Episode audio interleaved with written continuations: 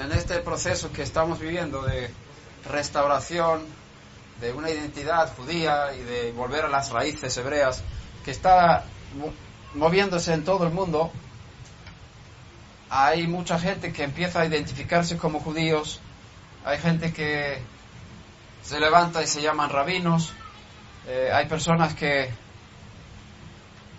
se acuestan siendo taxistas y el día siguiente dicen que son eh, pilotos de avión. Una noche se acuestan como pastores, el día siguiente dicen que son rabinos. Eh, hay mucha confusión en esto y también tenemos en estas tierras mucha influencia de los Estados Unidos y el movimiento mesiánico en los Estados Unidos se ha desarrollado como una, un fenómeno dentro del marco teológico del cristianismo y eh, dicen que no son cristianos, pero teológicamente y estructuralmente son parte del mundo cristiano. Todavía guardan muchos, muchas cuerdas que unen a los mesiánicos con el mundo cristiano. Al eh, venir a Israel y ver la vida ortodoxa desde dentro, a vivir la vida ortodoxa durante años, uno se da cuenta de lo que hay en el mundo. los profetas dicen que la Torah saldrá desde Jerusalén y la palabra de Dios desde Zion. Estoy dando la vuelta, ¿no?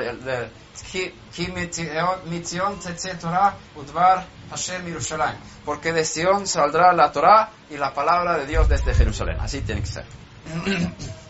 Eso está en Isaías 2, versículo 3, creo. Entonces, cuando estás en Israel, tienes más acceso a la fuente y tienes más luz y la misma tierra tiene santidad y la santidad te purifica. Y el proceso que hemos pasado en estos siete años en Israel nos ha purificado muchas, muchas cosas y muchos conceptos y muchas formas de pensar. Hemos cambiado muchísimo y estamos viendo el mundo de, muy diferente forma que cuando veníamos, vivíamos fuera. Porque uno que vive fuera no, no, sabe lo que hay dentro, pero cuando vives dentro ya, ya sabes. Entonces, en el mundo mesiánico de los Estados Unidos se están levantando personas, el liderazgo, separados, separadas del judaísmo de los judíos, podríamos llamarlo así. Y por un lado, es una respuesta a lo que el Eterno está haciendo en el mundo, porque desde el cielo hay una presión fuerte de regreso a Sion, de volverse hacia Sion, hacia Jerusalén y escuchar lo que sale de allí. No, salir de, Roma y meterse en Jerusalén. Y este, este es el camino que el Espíritu del Eterno está tocando el shofar a todo el mundo para que el mundo salga de Roma y vuelva a Jerusalén. Y, la gente oye este, este, este sonido del shofar. Los que son sensibles al Espíritu que muchos cristianos lo son, sienten que hay que volver a Israel, hay que identificarse con los judíos de alguna u otra manera. Y esto añade también la, el hecho de que muchos en estas tierras son descendientes de judíos, tienen apellidos judíos, quizás tienen abuelos que practicaban el judaísmo y entonces esta presión celestial junto con una un sentimiento de pertenencia que muchos puedan tener por sus apellidos o por un sentimiento muy fuerte, como en mi caso, hace que la gente va buscando y va saliendo de Roma, saliendo del cristianismo y buscando las raíces y, queriendo saber y queriendo cambiar y tomando identificaciones y, y agarrando lo que puedan en el camino, sin entender realmente dónde vamos y qué es lo correcto. Y en esto tenemos a Internet que es para bien y mal, es el árbol de la ciencia del bien y del mal, ¿verdad? Que tú puedes hacer tantas cosas buenas ahí, pero también hay tantas cosas que nos confunden y entonces ten mucho, mucho cuidado cuando comas de ese árbol para que no comas los frutos malos, porque hay muchos. Y gente que confunde con sus doctrinas, yo he visto de todo, pero hay también cosas buenísimas. Entonces necesitamos, más que, más que nunca yo creo, necesitamos el don del discernimiento de espíritus. El don del discernimiento de espíritus, para que podamos discernir qué es puro, qué es impuro, qué es de Hashem, qué no es de Hashem. Y mi, mi tarea ahora, al viajar aquí por estas tierras, es, es una de las cosas, es establecer contacto directo con Israel, con las personas que en, la diáspora están buscando conectar con las raíces en Israel, las raíces hebreas. Y el Eterno nos envió para allá con el propósito de poder informar desde Israel cómo es que nosotros creemos que el Eterno quiere que vivan las personas de las naciones. Para eso he venido. Yo estoy dando enseñanza de, años en Torah mesiánica y el que no tiene eh, acceso a, esos estudios, pues puede inscribirse, es totalmente gratis. Puedes buscar mis estudios en la página web Messianic Torah en inglés, M-E-S-S-I-A-N-I-C T-O-R-A-H, sin punto, Messianic Torah .org, org. Ahí tienes estudios por escrito y muchos audios que puedes bajar. Nosotros no cobramos nada por nuestros estudios porque la Torah no es medio de ganancia. Ese fue el primer, la primera tentación que tuvo mi rabino celestial cuando estuvo ayunando 40 días y 40 noches. Vino el tentador y le atacó en esa área de ganar de tener ganancias propias del don espiritual que Hashem le había dado. Y, él negó, él no quiso sacar beneficio propio de los, del, don espiritual que Hashem le había dado. Si eres hijo de Dios, convierte estas piedras en pan. Podría haberlo hecho, pero hubiera perdido la batalla. Hubiera hecho lo mismo que Adán Harishon. Y él vino precisamente para hacer tikkun, para rectificar lo que Adán Harishon había hecho. Por eso no podía ceder ante la serpiente en ningún momento de su vida. Entonces no podemos sacar beneficio económico de las enseñanzas de la Torah. Eso está prohibido por la halajá judía y eso está prohibido por el cielo. ¿Qué hacemos entonces? estoy enseñando día y noche, estoy pasando muchas, muchas horas delante de la computadora atendiendo a todos estos 3.000 alumnos que tengo en 3, 4 idiomas y me escriben, y yo escribo, intento, y mi esposa dice, ¿por qué contestas a todo el mundo? Por lo menos una línea diciendo que no puedo contestar su pregunta, para que sepan que estoy aquí. Yo tengo, y mi alma sale de mi, mi, cuerpo pensando en todas estas necesidades que hay en el mundo, y mucha gente escribe y hace las mismas preguntas siempre. Tengo 20 años contestando las mismas preguntas. Pero siento que tengo que hacerlo Ahora, con estas enseñanzas de Torah mesiánica como han salido por el mundo, han producido mucho resultado, más de lo que yo esperaba. Bueno, yo no, no calculaba realmente. Yo quería enseñar y Hashem me usó por esto, en esto. Y han surgido muchos grupos, muchas comunidades que basan sus enseñanzas en, la, en los estudios que estoy dando de la, de la Parasha semanal y el maná diario y todas estas cosas. Entonces, eh, lo que hemos hecho es formar un consejo de líderes. Hace un año contacté con 15 personas más o menos que eran de mi conocimiento, que habían caminado conmigo durante años, para, para invitarles a formar un consejo de líderes, que podamos tratar temas juntos y buscar soluciones y, preguntas a todas estas almas y congregaciones que se están levantando en, el mundo hispanoamericano. Y que como consejo podamos tener una respuesta común y una línea unida para que no todos vayan por su lado y hagan lo que bien les parezca, como dice en el libro de los jueces. que no había rey en ese tiempo y cada uno hacía lo que bien le parecía. Entonces necesitamos un liderazgo que pueda marcar, este es el camino, camina por este camino, no salgas aquí. Y como hemos caminado unos cuantos años en este camino, sabemos dónde están las minas.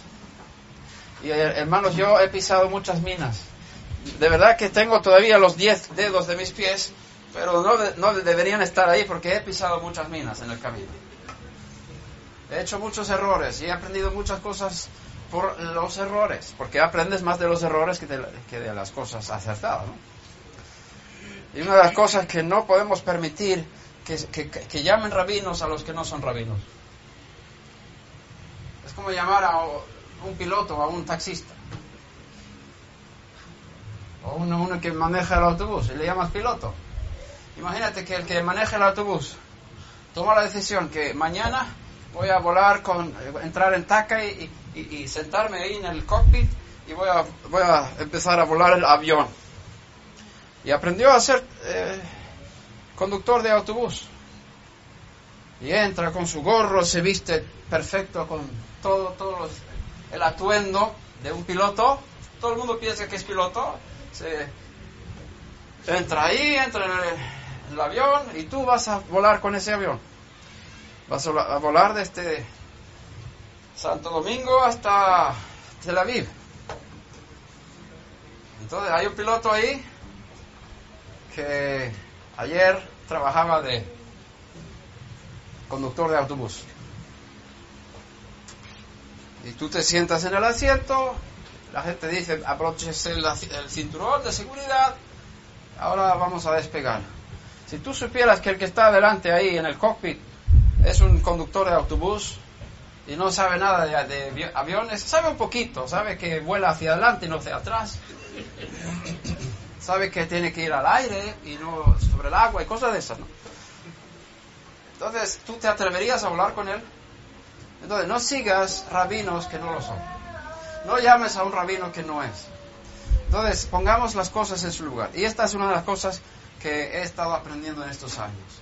Si queremos re, eh, amar, respetar al pueblo judío que ha dado sus vidas durante 3.500 años para mantener la pureza de la revelación que Hashem dio en Sinai y a través de, de la Torah escrita y la Torah oral y a través de los profetas a lo largo de la historia y a través de los líderes que el Eterno ha puesto, que son los rabines, rabinos, los rabinos son los, líderes que Dios ha dado al pueblo judío. Y si Dios no ha abandonado a su pueblo, Él ha dado líderes para dirigir a su pueblo conforme a su voluntad durante estos tiempos difíciles de, de diáspora. No podemos aceptar una doctrina que no acepte a los rabinos como liderazgo puesto por Dios. Si queremos honrar a nuestros hermanos, tenemos que respetar las, las reglas del pueblo. Tenemos que respetar las reglas del pueblo. Por lo tanto, no llamemos a partir de ahora rabino al que no es rabino. Yo no soy rabino, por favor no me llamen rabino. Si quieren llamarme Rav, está bien dentro del marco de lo que es correcto. Se puede llamar a una persona con conocimiento de la Torah y respetuosa, que tiene temor de Dios, aunque yo quiero aprender más y quiero tener más temor de Dios, pero sí se puede llamar Rab, pero no rabino. Rab es como decir don, don fulano. Yo no sé si aquí en la República Dominicana se usa ese, esa expresión. Doña, doña Rita y, y, y, don, don Pepito, ¿no? Entonces, eh, Rav es decir don, pero Rav tiene también eh, más que don en el sentido de que es una connotación religiosa, espiritual. Aunque originalmente la palabra don seguramente viene de, del hebreo, según lo que aprendí, que viene de Dayan. Dayan es juez. Entonces, históricamente los judíos daban ese título hablaban de un don, o sea, un dayan, un juez, juez eh, alto. Entonces yo creo que el don viene de dayan, según la información que me ha llegado. Bien, hemos pisado minas en este camino. ¿Sabemos dónde están las minas? Algunas. Las que no sabemos, pues no podemos decir dónde están, pero esperemos que no pisemos más. Y si pisamos minas, se lo vamos a decir. Una de las minas que yo he estado, que me ha dañado a mí, es pensar que ser judío tiene que ver con una, descendencia física. Porque estamos ahora en todo este movimiento de restauración de la, identidad, quién soy. Y, especialmente los que son descendientes de judíos, sin estar dentro del pacto, muchos de ellos tienen alma judía y desean identificarse como judíos, están queriendo retomar esa identidad y buscan donde pueda. Y claro, aquí estamos cerca de los mesiánicos en los Estados Unidos y el mesianismo se está promocionando también en el mundo latino. Entonces agarramos lo que primero vemos, que eso es, parece judío. Pero te digo una cosa, los mesiánicos son poco judíos. Son poco judíos. Tuvimos un ejemplo en, en una ciudad donde estuve ahora hace unos días, que estaban celebrando una cosa en la plaza donde hay una estrella de David, una, una celebración no sé qué, y ahí había cristianos y mesiánicos, de grupos mesiánicos de la ciudad. Y los mesiánicos tenían kippah y tzitzit para afuera, y pasan, pasa un coche de judíos de la ciudad. Y paran y llaman a uno de estos con y. Dice, ¿tú eres judío? Sí, yo soy judío. Y dice, no eres judío, eres un payaso. Y se fueron. Y tienen razón. Pero estos pobrecitos mesiánicos creen que son judíos y no lo son. Y dicen que son judíos y no lo son. Y, han sido engañados por sus líderes pobrecitos. Y vienen los que realmente son parte del pacto, del, pueblo del pacto, y les están insultando de esta manera. Tienen razón, porque ellos sienten que los que vienen aquí a usurpar nuestra identidad y vestirse de pilotos sin, sin serlo, que son taxistas o, o que manejan autobuses, eso, ellos son unos payasos, se visten de pilotos sin serlo. Imagínate que un hombre se vista de general del ejército con todos los, todos los, las signas de estrellas, entonces viste y sale a la calle y se junta un montón de gente y, les pone ropa de soldados, unos, unos eh, oficiales y otros y, monta su ejército y empieza a caminar por la el parque aquí, el parque. ¿Cuánto tiempo tú crees que duraría su, su juego? Hasta que vinieran vinieran los soldados del ejército de aquí. No podemos vestirnos cosas que no son. O sea, ¿quién es judío? Y esto es una de las minas que he, pisado y, tengo que corregir. Y mis enseñanzas han salido también por el mundo. Y por eso estoy haciendo ahora una segunda edición de las enseñanzas de la Parashá semanal. Y si usted tiene la primera versión de mis enseñanzas de la Parashá semanal, por favor, bótalas a la basura y carga las nuevas que estoy ahora enviando por Torah Mesiánica. He llegado a la número 37 de esta semana, ¿no?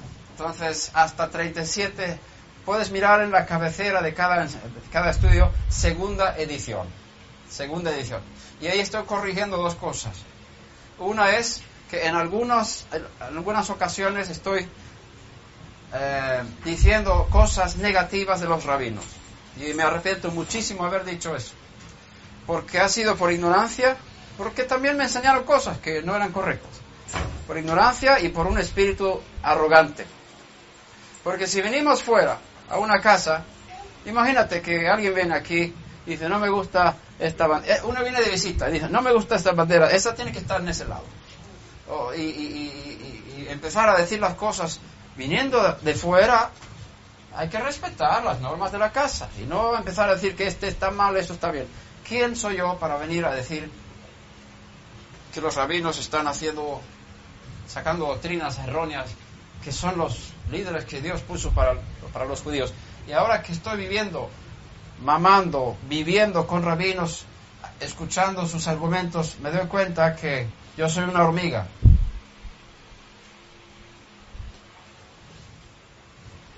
Y hay, hay una base bien sólida para todas las halajot que han sacado los rabinos a lo largo de la historia. hay que, aunque no estemos de acuerdo con todo, pero por lo menos tener una actitud de respeto y de eh, admiración porque han logrado mantener al pueblo judío vivo durante todas estas persecuciones y problemas que han pasado durante los últimos dos mil años después de la destrucción del templo.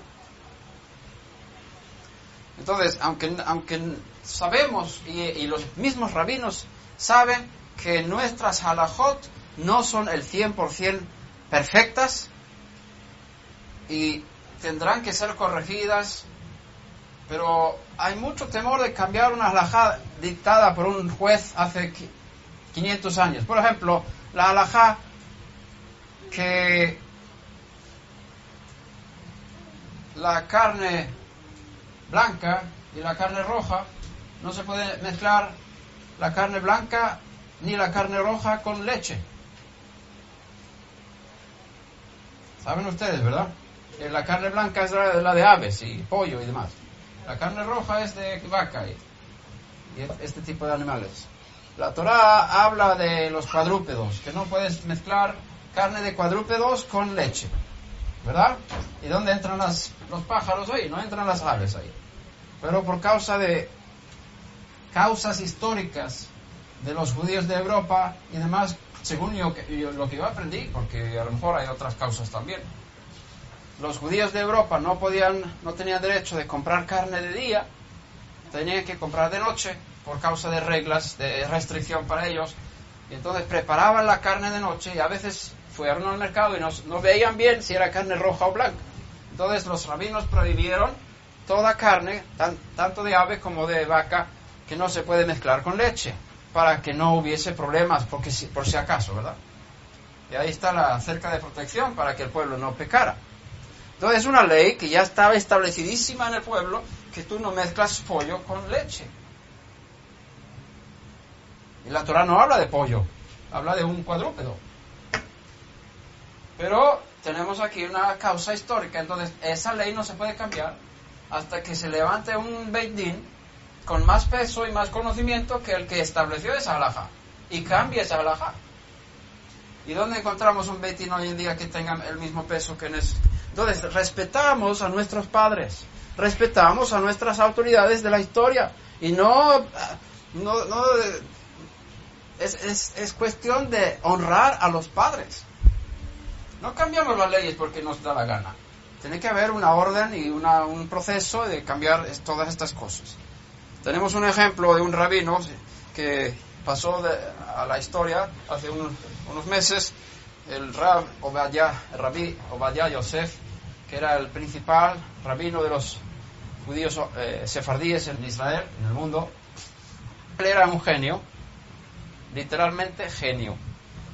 Él, eh, por ejemplo, entraba en una tienda donde había libros se fue, preguntó por un libro, dice, ahí está. Entonces fue, ojeaba cada hoja del libro, cada hoja la ojeaba, miraba, miraba, miraba, la puso otra vez en la estantería y, a la salida quería pagar por el libro. Y dijeron, pero no tienes el libro. No, yo no lo tengo, pero lo tengo aquí en la cabeza. Entonces yo tengo que pagar por esto.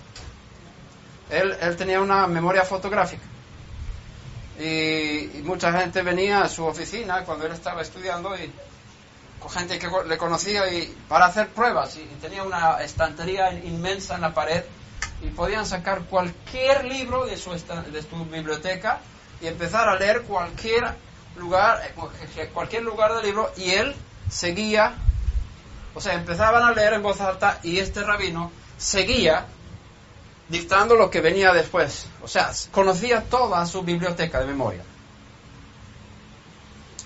Esa mente, el Eterno la ha levantado para su pueblo judío. Este tipo de líderes no, no, no nacen en los árboles de mango. Son regalos de Hashem para su pueblo. Teníamos un problema de una alhaja antigua que era un problema para Israel en estas guerras que pasamos últimamente. Porque esa halajá decía que si una mujer casada se queda en casa y su esposo sale a la guerra y el esposo desaparece y no sabemos si está vivo o está muerto, esa esposa no puede casarse. Porque no sabemos si su esposo está vivo o muerto. Y aquí tenemos eh, casos en las guerras del Lebanón, el Líbano y otras guerras de, la historia moderna de Israel, que los esposos de estas mujeres estaban desaparecidos y no encontraban sus cuerpos, no tenían ninguna ningún récord de que habían muerto. Y según la alhaja, estas mujeres viudas, realmente, con sus hijos, también algunas, no podían casarse de nuevo, estaban solas, intentando de llevar, a llevar adelante su, su familia.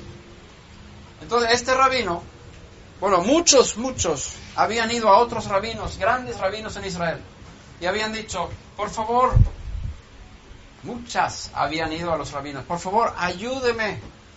Mi esposo se fue a esa guerra, lleva siete años desaparecido, seguro que está muerto, pero, pero según la halajá yo no, no me puedo casar, porque no tengo un get, no tengo un divorcio. Y no tenemos ninguna prueba de que esté muerto. ¿Qué hago? Entonces, lo, rabino tras rabino tras rabino dijeron, no podemos hacer, no podemos cambiar la halajá. Tenemos que respetar las normas que nuestro pueblo ha, puesto. Yo no tengo la autoridad y el conocimiento que tenían los que pusieron esa halajá. Hasta que se levantó este, Rabbi Obadiah Yosef, con esa capacidad de una biblioteca y él, él, él, empezó a estudiar el tema. Y las mujeres venían a él para pedir ayuda. Y él sentía una responsabilidad delante de Hashem de corregir esa halajá para que estas mujeres pudieran casarse. Tener su divorcio y casarse. Entonces él, él estaba estudiando, estudiando, y, y cayó enfermo. Y fue ingresado al hospital y tenían que hacer una operación de vida y muerte. Y entonces él no había terminado de dictar halajá para estas mujeres que estaban en una necesidad y, él lloraba con ellas. Y ellas le llamaban por teléfono y él, lloraba en el teléfono cuando oyó la historia de estas judías con sus maridos desaparecidos en la guerra. Tenía un corazón muy grande para estas mujeres. Y estaba ahora, él estaba en una enfermedad que le podía quitar la vida. Y los doctores dijeron, tenemos que operarle y no sabemos si usted va a salir de esta operación. Y es urgente. Entonces dice, yo voy a pedir, yo pido cuatro horas, tengo que volver a mi oficina. Yo pido cuatro horas. Y los médicos no les gustó mucho porque era urgente la cosa. Pero le dice, yo tengo que volver a la oficina. Cuatro horas. Y volvió a la oficina y terminó de estudiar y, poner todo en orden para dictar una halajá que estas mujeres pudieran casarse de nuevo, aunque no, aunque no supiesen si el esposo estaba muerto o vivo. Él tenía la capacidad, el conocimiento y el respeto y la autoridad en el pueblo que, de, manera que cuando él dictaba halajá de esta forma, los demás rabinos y el, resto del pueblo aceptaba esa halajá, aunque era contraria a lo, a la que había antes, porque era, tenía esa autoridad. Entonces, él terminó esa halajá, volvió al hospital, fue operado y salió bien, pero hubiera podido morir. Dio su vida por estas mujeres. Entonces vemos aquí el respeto que hay en el pueblo judío a las halajot, a las reglas de nuestros padres. Entonces, el que viene de fuera y ve todas estas cosas y no conoces el trasfondo, a lo mejor tú estás burlándote de una halajá que, es un, que tiene una causa histórica muy importante que, que los rabinos en la historia pusieron sobre el pueblo para salvar al pueblo de una situación muy peligrosa. Y esa alhaja hoy nos está causando problemas, pero no burlémonos de las cosas que no sabemos. Tengamos respeto. Y entonces esa es una de las minas que yo he pisado. Y pido perdón aquí en pública y estoy grabando por haber escrito cosas en contra de ciertas halajot de los rabinos. Como un niño, de, un joven de 15 años, ¿no? Que dice, papá no sabe nada. ¿Conoces eso, no? El de 5 dice, papá lo sabe todo, papá. El 5 años, papá lo sabe todo. 15 años, papá no sabe nada. Y 25 años, papá sabe muy poquito. 45 años, papá sabe bastante. Y 65 años, ¿quién tuviese a papá aquí ahora?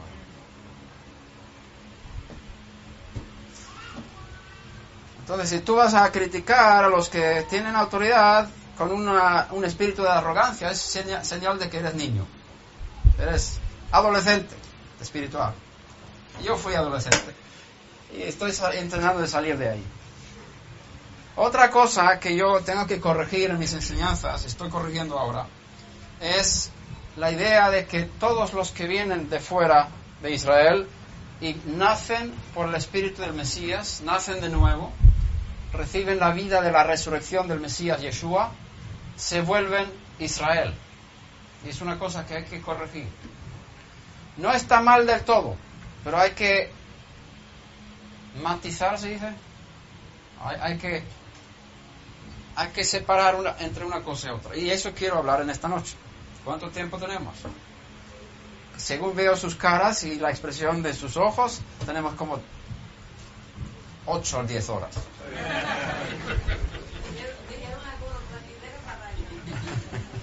No escuché. Al toro. Al, toro que... Ok. Bien, una de las cosas que tenemos que revisar en nuestras enseñanzas es la, el concepto de la unidad entre el judío y el no judío como miembros del, del, del pueblo de Israel. Es cierto, pero no es cierto. Y aquí tenemos que hacer una diferencia y separar conceptos para tener todo claro. Si nos basamos en las, en las enseñanzas del rabí Shaul, que sí era rabino, así que no digas Rab Shaul, di rabí Shaul, porque es rabino, si quieres, o apóstol Pablo si quieres, no pasa nada. Si miramos, por ejemplo, Gálatas 3:18, donde dice, no hay judío ni, ni griego, no hay esclavo ni libre, no hay hombre ni mujer, porque todos sois uno en el Mesías Yeshua podríamos interpretar sus enseñanzas que a partir de ahora, con la proclamación del Evangelio, si quieres, o las buenas nuevas, todos los que creen en ese Evangelio son uno. Formamos un nuevo pueblo, donde no hay judíos ni griegos, donde no hay hombres ni mujeres, donde no hay esclavos ni libres. Todos somos ahora un nuevo pueblo. Este texto y otros semejantes son las bases para la formación del pueblo cristiano. Porque se piensa que el pueblo cristiano reemplace al pueblo judío y a los gentiles. Entonces, como se habla de no seáis de tropiezo ni para los judíos, ni para los gentiles, ni para la congregación de Dios. Como si fuera aquí un nuevo, pueblo, ¿verdad? Un tercer pueblo, una, un, un pueblo compuesto por judíos y, gentiles, donde todos son, son uno. Y así, ahí se proclama que todos tienen las mismas reglas, que ahora se... No, no, el judío no puede vivir según sus costumbres, según sus reglas, sino todos tenemos que vivir las mismas cosas. Si, si creemos que Pablo enseñó esto, entonces tenemos que dar razón a la Iglesia Católica. Porque la Iglesia Católica y sus hijas enseñan que nosotros somos el nuevo Israel.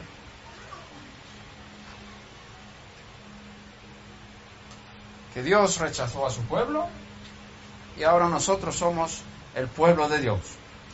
Como dice la canción, el que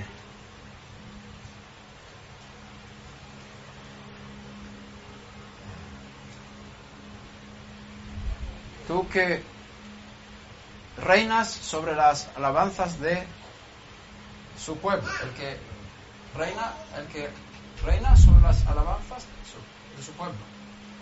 Es una canción de Marcos Witt. ¿La conocen? Creo que es Marcos Witt que dice. Y ahí se canta que tú, tú reinas, o sea, pones tu trono sobre las alabanzas de tu pueblo. Y es una cita de uno de los salmos. Pero la cita no está bien hecha, aunque con todo el, con todo el amor y con todo el, todo el, eh, toda la sinceridad, seguramente el que escribió la canción pensaba bien. Yo no critico sus motivos ni para, yo no soy quien para juzgar motivos. Y esa canción es hermosa. Sin embargo, la cita no dice así, sino tú que reinas, o eso está en el Salmo 22. Vamos a ver la cita. Salmo 22. Tú eres santo que habitas entre las alabanzas de... Ah, habitas, ¿no? El que habita en las alabanzas de... No, ahí no dice el Salmo 22. El Salmo 22 dice, tú que habitas en las alabanzas de Israel.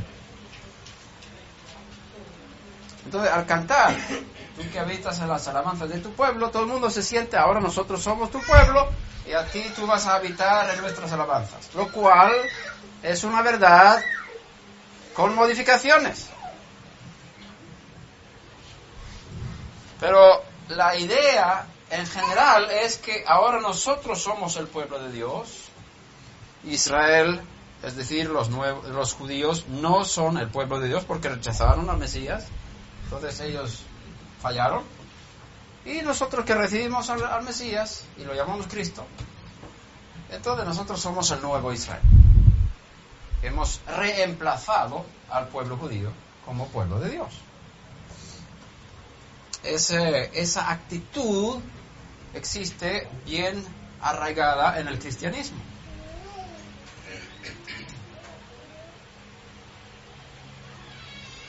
Los que tienen un poquito más de luz espiritual y los que conocen los profetas, los que leen mejor la Biblia, se dan cuenta que Dios no ha rechazado a su pueblo, como dice el Rabbi Shaul. Dios está gobernando sobre Israel. Israel, el pueblo judío, sigue siendo el pueblo de Dios. Y entonces eh, se piensa que sí, Israel es el pueblo de Dios y nosotros también somos pueblo de Dios. Entonces Dios tiene dos pueblos, el pueblo judío y el pueblo cristiano evangélico. Los que nacieron de nuevo, ¿no? Son el pueblo de Dios. Entonces Dios tiene dos pueblos. Y al final todos los judíos se van a hacer evangélicos. Todos van a recibir a Cristo y por eso nosotros amamos a los judíos, ¿verdad? Porque al final ellos se van a convertir todos y se van a hacer cristianos. Una esperanza fantástica, ¿verdad? Ahora, si nosotros decimos a los judíos que tienen que hacerse cristianos, y este es el problema número uno, este es el problema número uno para que el pueblo judío rechace a Yeshua como Mashiach. Porque un judío piensa que si yo recibo a ese Cristo, a ese Mesías que tú dices, voy a dejar de ser judío. Me convierto en algo que no es ser judío. Entonces estoy negando no, solo mi, no solamente mi pueblo, estoy negando la Torah, estoy negando el pacto, estoy negando a mi Dios. Y para él es perder mi alma y, perder mi alma. Si yo me hago cristiano, pierdo mi salvación. Así piensa el judío. Y te digo la verdad, tiene razón. Si se hace cristiano, va a perder su alma.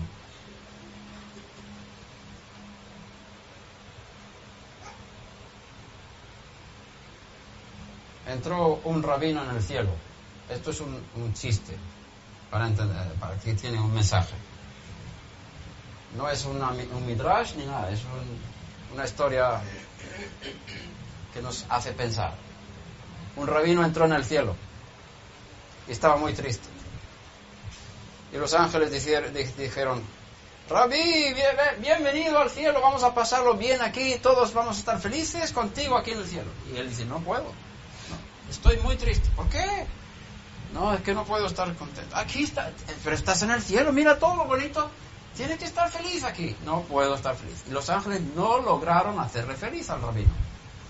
Entonces dijo, vamos a llevarle a la sala del trono para que hable el Akadosh Baruj con el rabino, para, porque aquí todos tienen que estar felices. Ser felices. Y entonces entran en la sala, sala del trono y el Eterno le dice, bienvenido rabí, he estado esperándote. Qué bueno, vamos a pasarlo bien aquí en el cielo. No puedo estar contento. ¿Y por qué? No, porque a mi hijo le hicieron cristiano. Entonces Hakadosh Baruj bajó de su trono, se sentó a su lado y dice, no te preocupes, al mío también.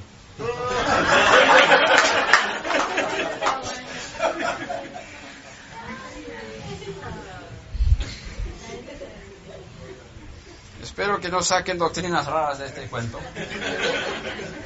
sino que lo entiendan como es.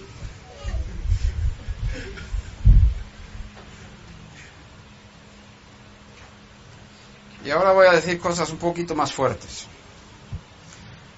El movimiento mesiánico en los Estados Unidos y Hasbe Shalom, aquí no lo sé, está pescando judíos seculares para creer en un Jesús, por ejemplo, en el, en el caso de la organización Jews for Jesus, judíos para Jesús, y enseñan a estos judíos a no obedecer los mandamientos. Porque ese Jesús que predican les enseña que no hay que obedecer a los mandamientos dados por los rabinos y muchos de los mandamientos que Dios dio pues no hay que cumplirlos como los judíos están cumpliendo. Están creando judíos creyentes en un Jesús que les está enseñando a ser rebeldes contra su pueblo, contra sus leyes y contra su Torah y contra su Dios. Y es una grave, un grave error querer hacer que los judíos crean en Jesús y sean desobedientes a sus normas. Mi, por supuesto, en el mundo en el judío, judío mesiánico en los Estados Unidos y aquí hay diferentes niveles de observancia. Y algunos sacan un poquito más de la halajá, algunos aún más de la halajá, pero en general no se quiere ajustar a la halajá. La halajá es la ley judía, establecida por los líderes oficiales que hay en el mundo judío, los rabinos. Esa ley es para todos los judíos. Pero en el mundo mesiánico no quieren regirse por esa halajá, normalmente, sino establecen sus propias leyes.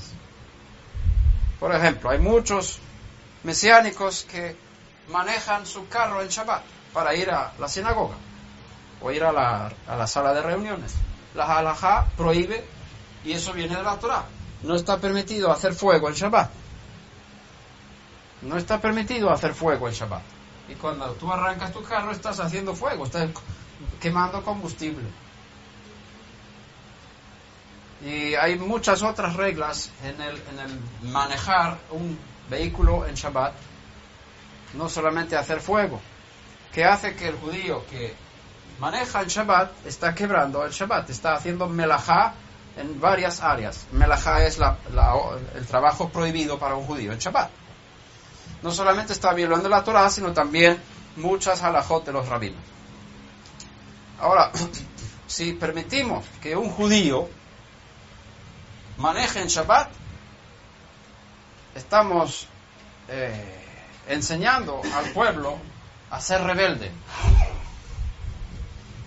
contra Hashem y contra los líderes que Hashem ha puesto en el pueblo.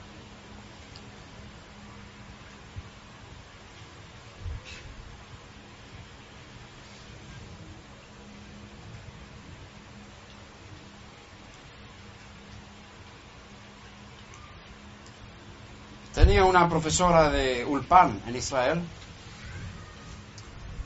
y eh, ella dijo, yo tengo un, un amigo mesiánico, es pastor mesiánico. Él viene aquí a Israel a visitarme. Y él está en los Estados Unidos. Y él me ha hablado mucho del Mesías. Él ha leído Isaías 53 para mí, Zacarías 12 y otros textos. Y de verdad que lo que habla de Yeshua es muy convincente. Lo que está diciendo de él, los argumentos que tiene son muy, muy buenos, muy fuertes, a favor de que él sea el Mesías.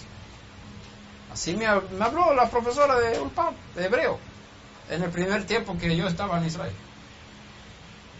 Pero como él no guarda los mandamientos, yo no puedo seguirle. Ella dijo, yo quisiera creer como tú, en ese que tú estás presentando como el Mesías, pero no puedo porque tú no guardas los mandamientos. Yo, mi corazón se quebró. ¿Cómo es posible que tú que confiesas que Yeshua sea el Mesías y dices que eres judío, mesiánico, estás quebrantando los mandamientos de la Torah? Y estás impidiendo que una mujer que se crió en una familia ortodoxa crea en Yeshua por causa de tu conducta de rebeldía contra la Torah y los rabinos. Qué triste. ¿Qué Yeshua estás predicando a este pueblo judío? ¿Un, Yeshua que te da permiso para para ser rebelde? ¿Para no someterte a las normas? Mi corazón estaba quebrantado cuando oí eso. ¿Qué Mesías estás proclamando al pueblo judío? Un, Mesías que te da derecho a, saltar las normas, a montar tu propio ejército, a volar los aviones sin tener, sin tener licencia. ¿Qué Mesías estamos presentando al pueblo judío? Ahora, tengo buenas nuevas, porque ustedes ya se pusieron tan tristes, como el rabino que fue al cielo. Tengo buenas noticias. No todos los que se dicen ser judíos son judíos. Y es mejor que no digan que son judíos porque entonces no hay tanto problema. Porque el día que tú digas que eres judío, tienes que cumplir la halajá, si no, estás causando Hilul Hashem. Esto significa que estás agujereando el nombre del Eterno.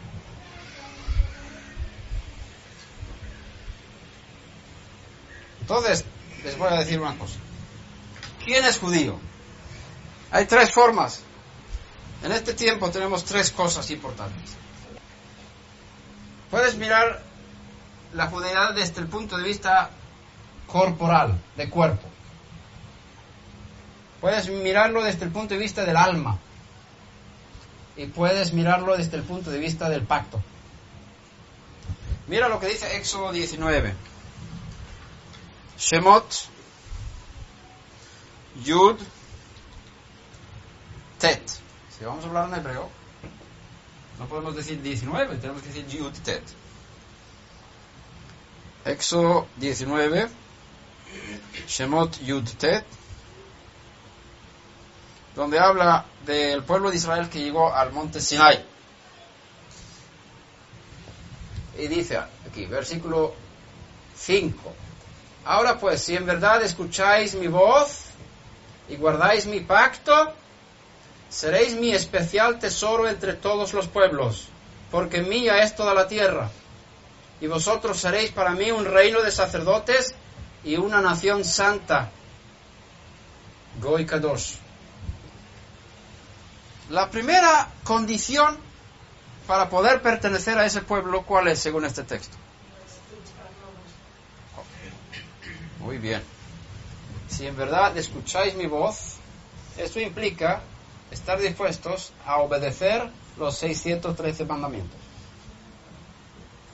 Además, obedecer a los profetas que a lo largo de la historia han introducido tradiciones inspiradas por el Espíritu, como por ejemplo golpear la tierra cinco veces al final de Sukkot con el Arabá, con los Arabot, golpes en el, en el suelo, no sabemos qué, pero los profetas lo instituyeron y nosotros lo hacemos porque los profetas nos han dicho que hay que hacerlo. Tiene un significado, pero yo no entiendo el significado. Muchas cosas que hay en las tradiciones de los judíos han sido instituidas por los profetas. Si vosotros estáis dispuestos a obedecer esto, todo lo que Hashem da a su pueblo, y luego dice, guardáis y guardáis mi pacto. Y aquí tenemos la clave. El que tiene un cuerpo judío no es judío por tener un cuerpo judío. ¿Qué, qué quiero decir con eso? No importa si tú tienes apellidos judíos, si tienes genes de ancestros judíos, no te va a hacer judío para nada. No eres judío por tener apellidos judíos. Es lo primero. Tampoco eres judío aunque tengas alma judía. Los rabinos enseñan que cuando el Eterno va a dar vida a una persona, cuando se está formando en el vientre de su madre, él toma de una de un almacén de almas que él tiene en los cielos y él pone un alma en ese embrión. A veces él pone un alma judía en ese embrión. Y esa persona que va creciendo va a sentirse identificada con el pueblo judío. Tiene alma judía, pero nació en el mundo gentil. Muchísimas de estas almas judías llegan a la conversión al judaísmo, porque sienten que no están en casa en el ambiente de, de los no judíos. Necesitan volver a casa, tienen alma judía. Y quizás lloran cuando escuchan el himno nacional de Israel, cuando oyen el shofar, no pueden mantener sus lágrimas. Hay algo dentro que están diciendo, yo pertenezco a ese pueblo, eso es mío. Alma judía. Pero el que tiene alma judía no es judío por tener alma judía. El judío es únicamente el que está dentro del pacto. Si guardáis mi pacto, seréis esta nación santa. El pacto es lo que define quién es judío y quién no es judío. ¿Quién está dentro del pacto? Uno que nace en una familia que está dentro del pacto. Padre, madre. Y en el caso de la halajá, por causas históricas, se estableció que solamente aquella persona que nació de una madre judía es judío. Si la madre está dentro del pacto, el que nace de ella, o ella, la hija o el hijo que nace, son judíos. Se puede también entrar en el pacto por medio de una conversión oficial hecha por la autoridad del pueblo judío. Y aquí entramos en problemas, porque se han hecho pseudo conversiones en el mundo gentil entre los que tienen cuerpos judíos y almas judías y se han, se han hecho conversiones sin tener autorización de los líderes oficiales del pueblo judío. Y la gente piensa que es judía porque ha hecho una conversión.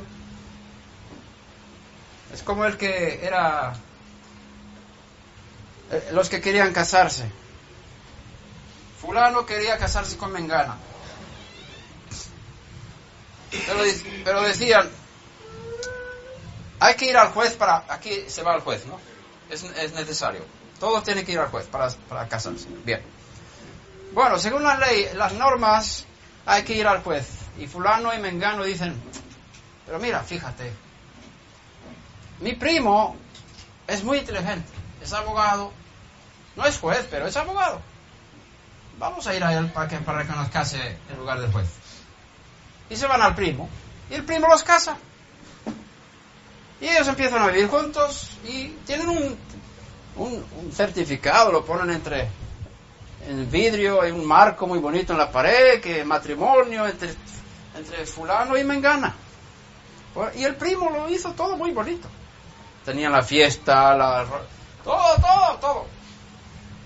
¿Están casados o no están casados? No están casados. ¿Por qué? Porque el primo no tenía la autorización para casar.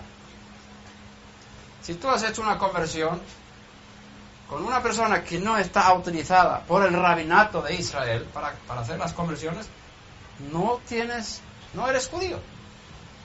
No estás dentro del pacto. Es pues que yo me fui al médico y hice la, circuncisión y el que me hizo la circuncisión era judío. No te va a hacer judío por eso. La circuncisión no te hace judío. Los musulmanes también se circuncidan. En los Estados Unidos también se circuncidan. Pero no están dentro del pacto de la circuncisión. Tiene que haber una conexión con la autoridad competente de los judíos para que esa circuncisión sea avalada ante una autoridad competente para que pueda estar dentro del pacto. Entonces, aquí hay almas judías, hay cuerpos judíos. Quizás alguien que ha hecho conversión bajo con el primo. Entonces tengo buenas noticias para ti. No has pecado el día cuando tú manejaste tu carro en Shabbat. No pecaste. Puedes seguir sacando las llaves de tu casa en Shabbat.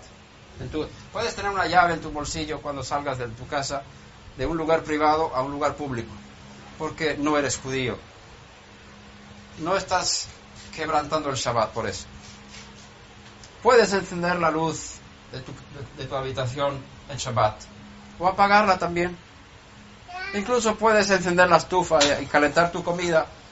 Incluso, incluso puedes cocinar arroz u otras cosas. Incluso puedes comprar carne que no ha sido matada por un shohet judío y no pecas. Y comer carne que no tiene el sello de, los rabinos de ser kasher. Puedes comer esa carne sin pecar. Si fueras judío, todo eso sería pecado. Pecado. Qué duro es ese ranquetriel. Duro. No, yo te digo la verdad porque te amo. Yo estoy hablando de una mina que yo pisé. No podemos llamar pan lo que no es pan. No podemos llamar vino lo que no es vino. Pan, pan y vino, vino. Aquí se habla así, ¿no? Se usa esa expresión. Lo aprendí en España. Bien. ¿Cómo hacemos entonces? Tenemos que entender lo que está pasando. Yo no quiero dejarles ahora en este ambiente, tenemos que arreglar un poquito para que puedan dormir bien esta noche.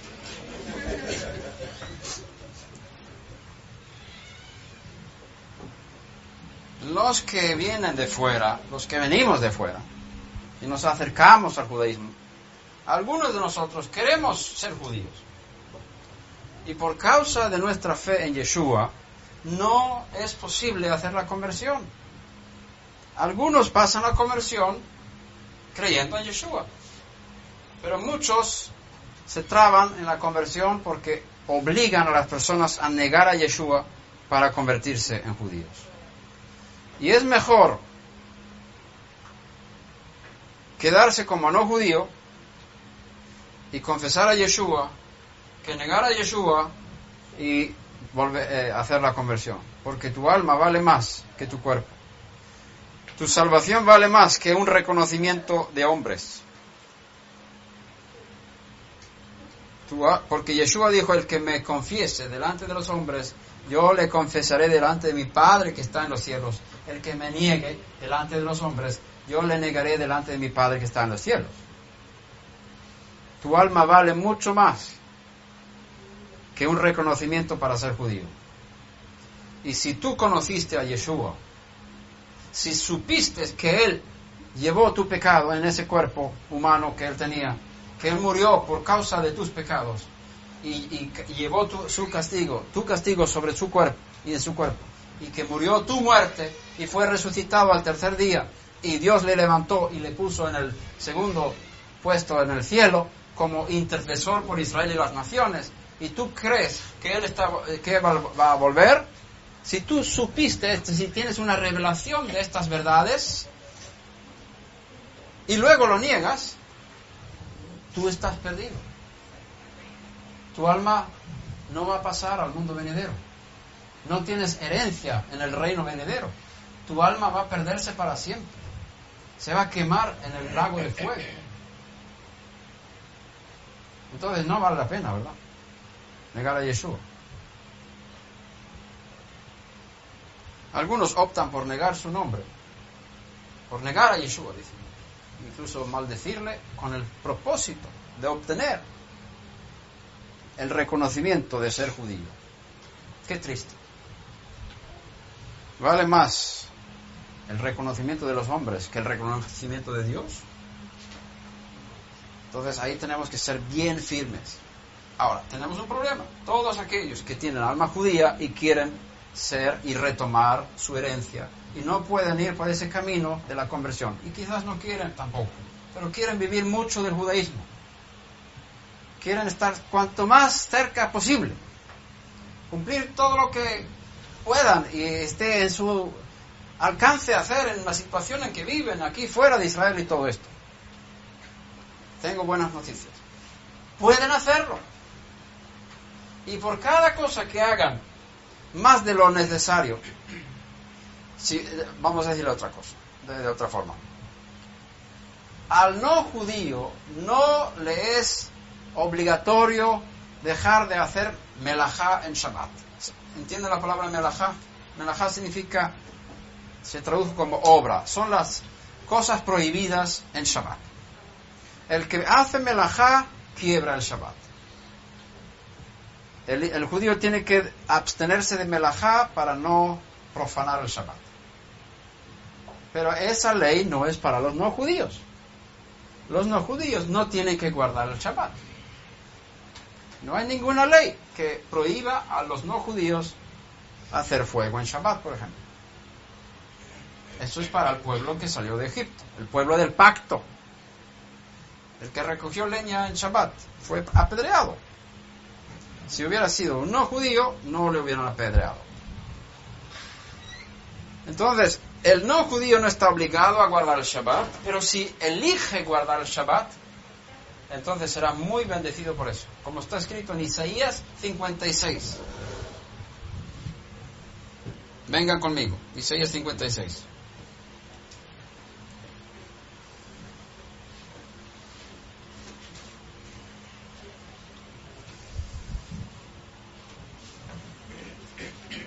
Por, versículo 4, no versículo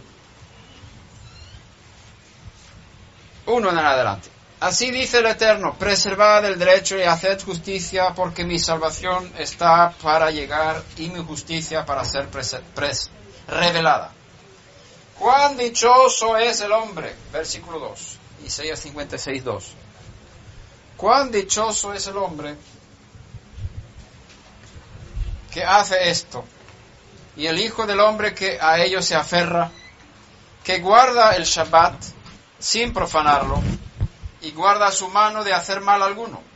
¿De quién está hablando aquí el profeta? Dice aquí el hombre y el hijo de hombre, Ben Adam. Hijo de Adam. ¿Cuántos son hijos de Adam aquí? Todos, yo, quiero decir, yo, no, yo no vine del Marte, yo nací aquí.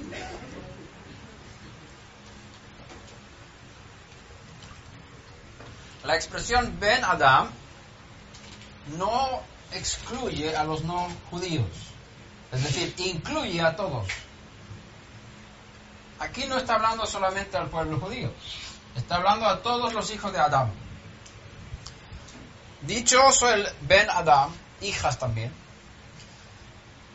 hijo del hombre que a ellos se aferra, que guarda el Shabbat sin profanarlo y guarda su mano de hacer mal alguno.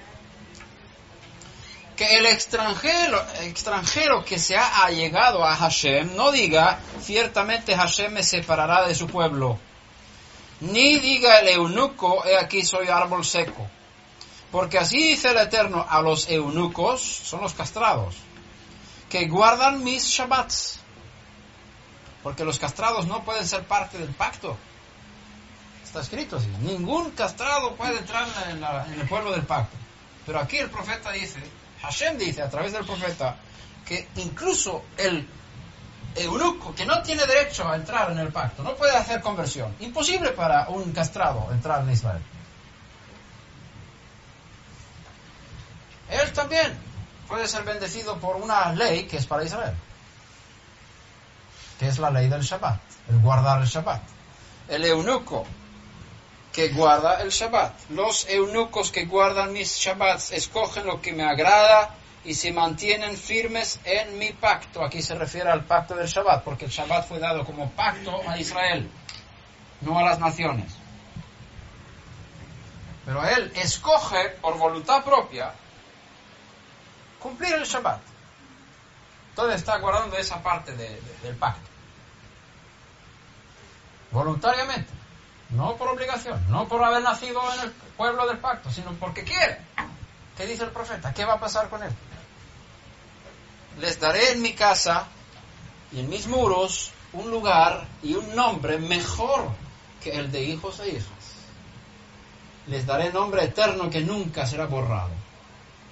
Y a los extranjeros que se allegaron al Eterno para servirle y para amar el nombre de Hashem, para ser sus siervos, y todos los que guardan el, Shabbat sin profanarlo y se mantienen firmes en mi pacto, yo los traeré a mi santo monte y los alegraré en mi casa de oración. Sus sacrificios de ascensión y sus sacrificios, sus eh, otro tipo de sacrificios serán aceptos sobre mi altar porque mi casa será llamada casa de oración para todos los pueblos. El rabino Eliyahu Ben Amuzag, que vivió en el siglo XIX, escribió un libro acerca del judaísmo universal, que los no judíos pueden vivir el judaísmo sin hacerse judíos y tienen el derecho de hacer muchas cosas que hacen los judíos y que tienen que hacer los judíos. Y si escogen esas cosas, son bendecidos. Este texto, según él, habla, no habla a los judíos. Habla a aquellas naciones, los Bnei Noach, los no judíos, que quieren guardar el Shabbat. Bien pueden. Y aquí cuando el profeta dice guarda el Shabbat, eso es abstenerse de, de las 39 melajot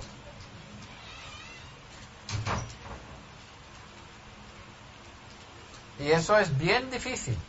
Hay que estudiar mucho para entender qué es guardar el Shabbat. Guardar el Shabbat. Por ejemplo, una de las leyes de la, del Shabbat nos prohíbe separar cosas, porque se separa la cáscara del grano para, para hacer pan. Se separa. Un colador, otro tipo también, la, la, criba, ¿no? Creo que se llama la criba. Bueno, separar.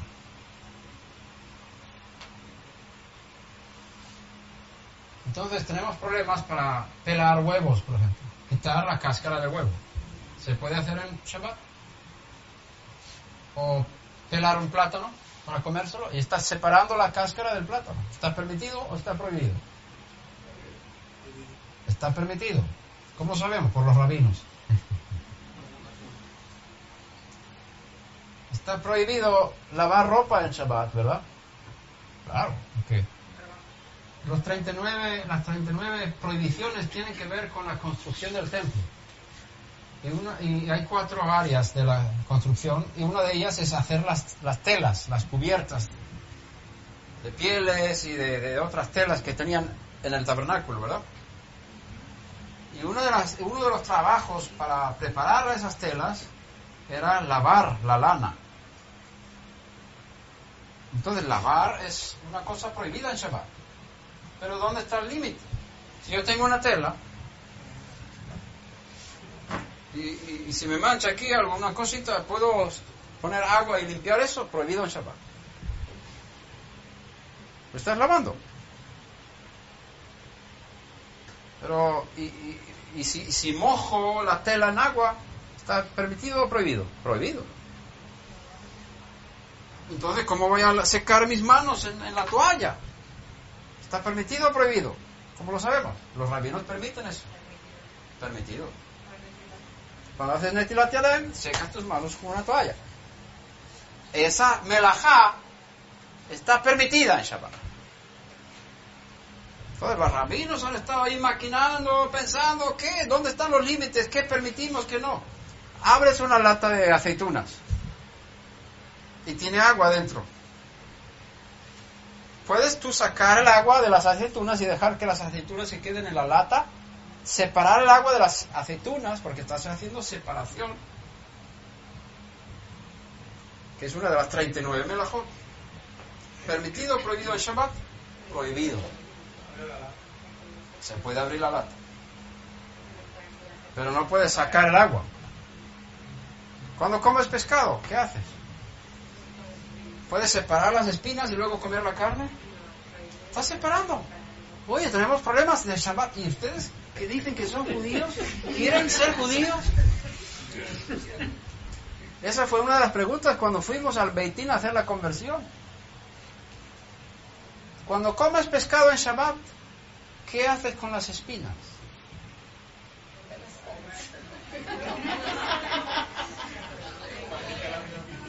Esa fue la pregunta que nos hicieron. Baruch Hashem que habíamos estudiado las leyes del Shabbat. Entonces dijimos, el pescado está allí, sacamos la carne y dejamos las espinas en el plato. Porque tú puedes sacar lo que vas a comer, pero no puedes separar lo que no vas a comer. Bienvenido al mundo de los judíos.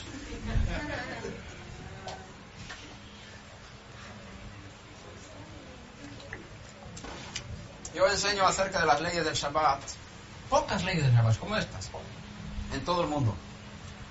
Y luego les digo, a los que son cuerpos judíos y almas judías, pero no pacto.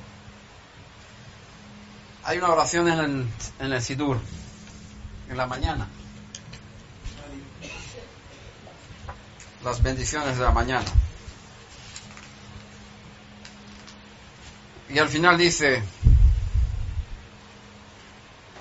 Baruch Ata Hashem Eloheinu Melech Haolam Shelo Goy.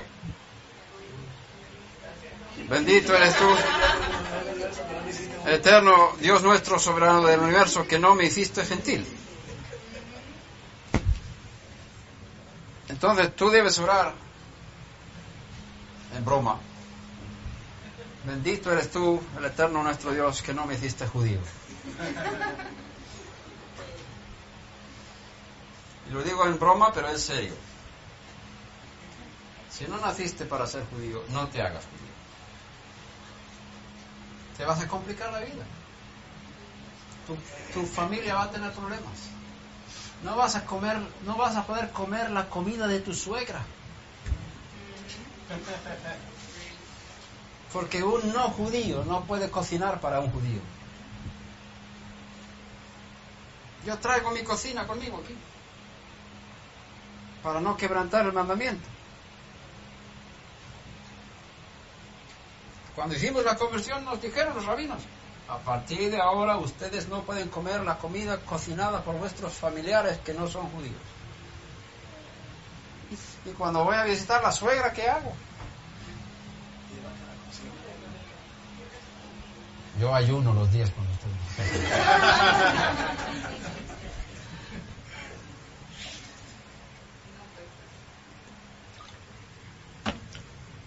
¿Quieres ser judío?